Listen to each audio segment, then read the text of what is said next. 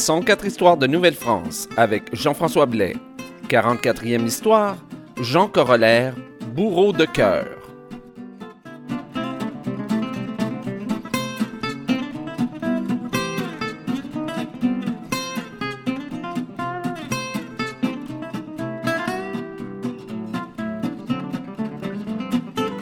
Alors, bonjour à toutes et à tous et bienvenue à cette 44e histoire de Nouvelle-France.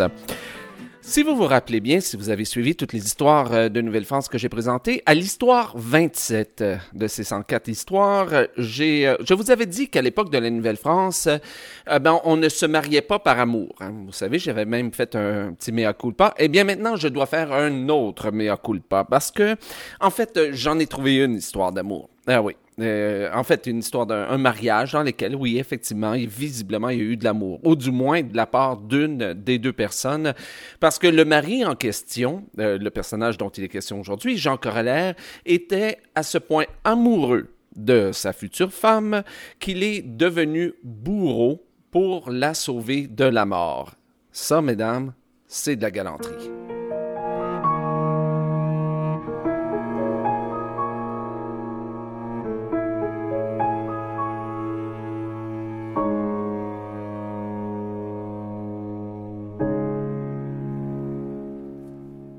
Alors, pour comprendre ce qui s'est passé, il faut remonter au 26 janvier 1751 chez le cabaretier Laforme.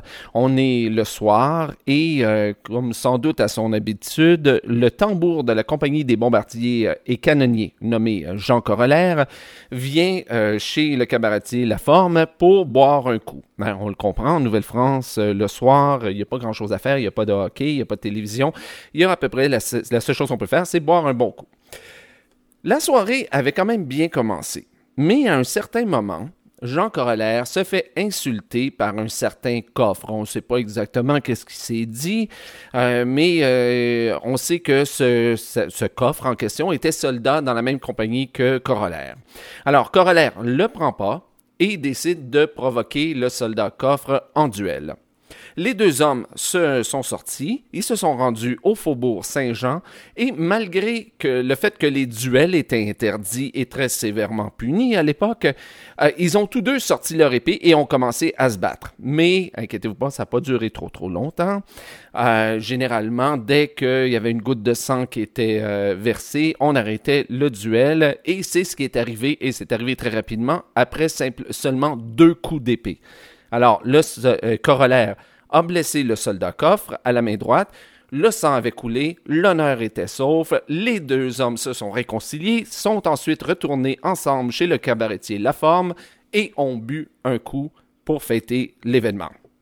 Mais quand les autorités ont entendu parler du duel, sans doute le lendemain, ils ont automatiquement, euh, ou très rapidement, émis des mandats d'arrêt contre les deux hommes parce que, comme je vous le disais tout à l'heure, euh, les duels étaient euh, formellement interdits à cette époque. Mais voilà, coup de théâtre. Le soldat coffre est introuvable. Il y a seulement Jean Corollaire qui est pris, qui est arrêté et qui est jeté en prison. Puis disons que à la fin du mois de janvier, c'est pas nécessairement le meilleur temps pour être jeté en prison parce que déjà qu'il n'y a pas de chauffage dans les maisons, euh, ben dans les prisons, c'est encore pire. Donc, euh, le 6 mars, donc environ un mois et demi plus tard, euh, il y a un procès. Les deux hommes sont reconnus coupables. On n'a toujours pas trouvé le soldat coffre, mais le juge condamne tout de même Jean Corollaire à un mois de prison supplémentaire, question de lui apprendre les bonnes manières. Mais au bout de ce mois supplémentaire, donc soit le 6 avril, la journée euh, où, où la veille où il devait euh, sortir, le procureur du roi au Conseil supérieur, un certain Joseph Pertuis, euh, ben, s'est présenté et a rappelé que la sentence de, du juge avait été trop clémente si on regarde l'édit du roi Louis XV contre les duels. parce que si on se fie à cet édit, les duellistes qui étaient trouvés coupables, donc de, de duel, doivent rester en prison pendant un minimum d'un an. Donc, il fallait appliquer une nouvelle sentence euh, à Jean Corollaire. C'est ce qui a été fait le 2 juin 1751.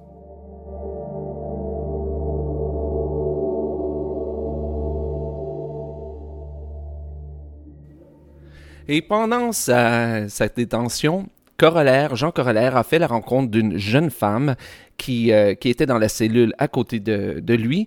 Et euh, cette femme, cette jeune femme qui s'appelait Françoise, Françoise Laurent, avait été reconnue coupable du vol de vêtements, d'un simple vol de vêtements. Et euh, elle était la fille du tambour-major de Montréal, qui s'appelait Guillaume-Antoine Laurent. Et au mois d'octobre 1750, on l'avait condamné à la pendaison. Et oui, on l'avait condamné à la pendaison pour avoir volé des vêtements à ses maîtres. On n'y niaisait pas à cette époque-là. Hein? Mais avant de procéder à l'exécution, la condamnation devait euh, être corroborée par le Conseil euh, supérieur. C'est ce qui fut fait en mars 1751. Elle a donc officiellement été euh, condamnée à être pendue. Mais en fait, le hic, c'est qu'à ce moment-là, il n'y avait plus de bourreau pour exécuter la sentence. Le dernier bourreau était mort quelques mois auparavant et donc en mars 1751, ben, il n'y en avait plus. Donc Françoise Laurent était euh, donc dans les prisons en attendant qu'un nouveau bourreau soit nommé et qui puisse euh, s'occuper d'elle. Et c'est en faisant la rencontre de Jean Corollaire que Françoise Laurent a eu une idée pour se sauver de la mort. À cette époque-là, la seule façon de se sauver de la potence était pour un homme de devenir bourreau et pour une femme de marier le bourreau. Alors, vous devenez sans doute euh, ce qui euh, s'en vient. C'est qu'en prison, Françoise Laurent a séduit Jean Corollaire, qui, au fil des mois, parce que ça s'est pas fait du jour au lendemain, tout ça, ben, euh, Jean Corollaire en est tombé éperdument amoureux, au point où il était prêt à tout pour la sauver et même si ça voulait dire devenir bourreau lui-même. Donc, le 17 août 1751, là, les choses vont vraiment se précipiter. Le 17 août 1751, il a présenté une lettre au Conseil supérieur dans laquelle il offrait ses services à titre de bourreau, ou, comme on disait à l'époque, exécuteur des hautes œuvres. Les membres du Conseil supérieur ont rapidement accepté parce que ça commençait à, presser. Commençait, ça faisait quoi, dix mois, non, huit mois qu'il n'y avait pas eu euh, de personne, aucun bourreau. Donc, ils ont accepté rapidement son offre et ils l'ont fait libérer. Le lendemain, soit le 18 août, Jean Corollaire présente une deuxième lettre au Conseil supérieur dans laquelle, cette fois-ci, il demandait au dit Conseil de lui accorder la main de Françoise Laurent afin que tous deux, comme il, comme il écrivait, forment un établissement solide dans la colonie. Ah ben, encore une fois, sa requête a été acceptée. Euh, Françoise Laurent a été libérée et leur mariage a été célébré dès le lendemain, soit le 19 août 1751. Par la suite, Jean Corollaire semble avoir exercé ses fonctions de bourreau euh, sans trop de problèmes avec les règles, en fait, euh, sans trop faire parler de lui, à un point tel que, à partir du 29 avril 1752, euh, on perd toute trace soit de Jean Corollaire ou encore de Françoise Laurent.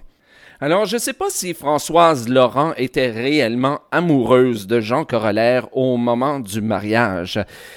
Mais euh, j'ai peine à croire tout de même que Jean Corollaire, lui, de son côté, euh, ait pu accepter de remplir une charge aussi infamante que celle de bourreau sans avoir été quelque peu amoureux euh, de Françoise Laurent. Mais quoi qu'il en soit, vous admettrez avec moi, c'est quand même une très très belle histoire. Une belle histoire d'amour et euh, je sens qu'il y en a peut-être quelques-uns, quelques-unes d'entre vous qui avaient déjà en tête l'idée peut-être de faire une nouvelle avec ça, de faire, euh, de faire une autre œuvre avec ça. Ben, sachez en fait que ça a déjà inspiré des gens cette histoire parce qu'il y a déjà une pièce de théâtre qui a été écrite en français. Euh, il y a un opéra qui a même été euh, fait en anglais. Et il y a aussi un court métrage qui a été euh, fait, qui a été tourné euh, en anglais, je pense en 1997. D'une manière ou d'une autre, je vous laisse les liens vers la pièce de théâtre, l'opéra et le court métrage sur le, sur le site internet de 104 Histoires de Nouvelle-France. Et voilà, c'est ce qui met fin à cette euh, nouvelle histoire de Nouvelle-France. Si vous avez des commentaires sur l'émission, je vous invite à m'écrire à info 104 histoirecom ou encore euh, aller sur la page Facebook de l'émission. Ici Jean-François Blais et à bientôt pour une nouvelle histoire de Nouvelle-France.